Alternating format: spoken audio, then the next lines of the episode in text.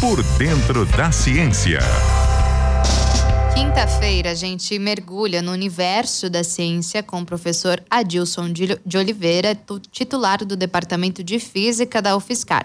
Vamos saber agora qual o assunto de hoje. Boa noite para você, professor. Boa noite, amigos da CBN. Vou comentar hoje com vocês a notícia que saiu recentemente da observação de um buraco negro mais próximo da Terra.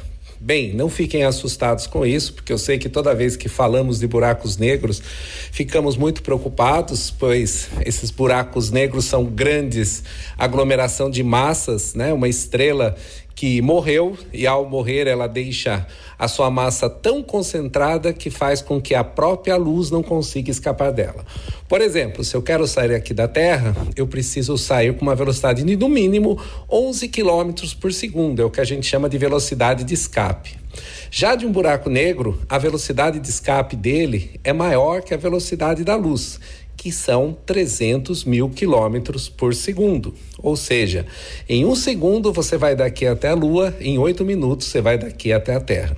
Os buracos negros, então, são objetos fascinantes, uma vez que, com a sua grande massa, eles tão, têm uma gravidade muito intensa, e acabam sendo também o que a gente chama de devoradores cósmicos, pois ninguém vai conseguir escapar dessa fúria gravitacional que esses objetos têm.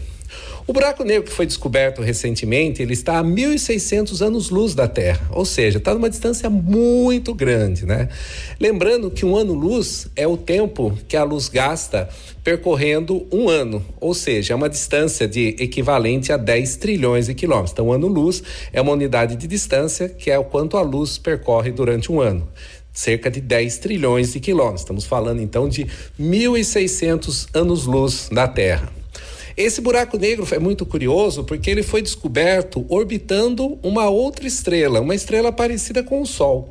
Isso chama muita atenção, pois é um objeto extremamente raro pois esse buraco negro, que tem cerca de 10 massas solares, ele devia ter, antes de se transformar num buraco negro, ser uma estrela de 20 massas solares. E ao colapsar, essa estrela provavelmente engoliria o seu companheiro próximo, como esse que foi observado agora. Então fica uma dúvida: como é que pode ainda ter um buraco negro orbitando uma outra estrela próxima dele? Talvez essa estrela tenha sido capturada depois da formação desse buraco negro, pois, como todos os objetos do céu, eles estão se movimentando ao redor da galáxia. O nosso sistema solar, por exemplo, ele faz uma viagem de, de dar uma volta em torno da galáxia a cada 250 milhões de anos. Ou seja, o, o sistema solar inteiro ele viaja através da nossa galáxia nessa rotação. Então, isso não é difícil de de repente essas órbitas se cruzarem com outros objetos celestes. Então, nesse caso, talvez esse buraco negro seja tenha capturado a estrela que está em volta. Mas surge uma pergunta: como pode se observar um buraco negro se nem a luz escapa dele?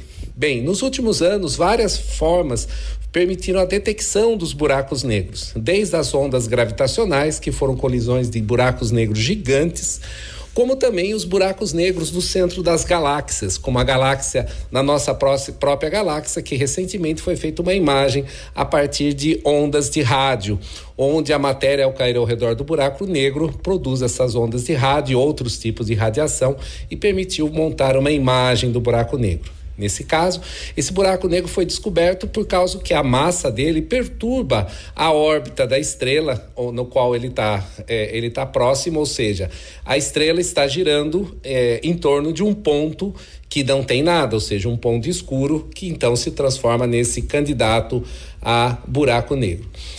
Além disso, esse buraco negro provavelmente ele também está absorvendo parte da matéria dessa estrela.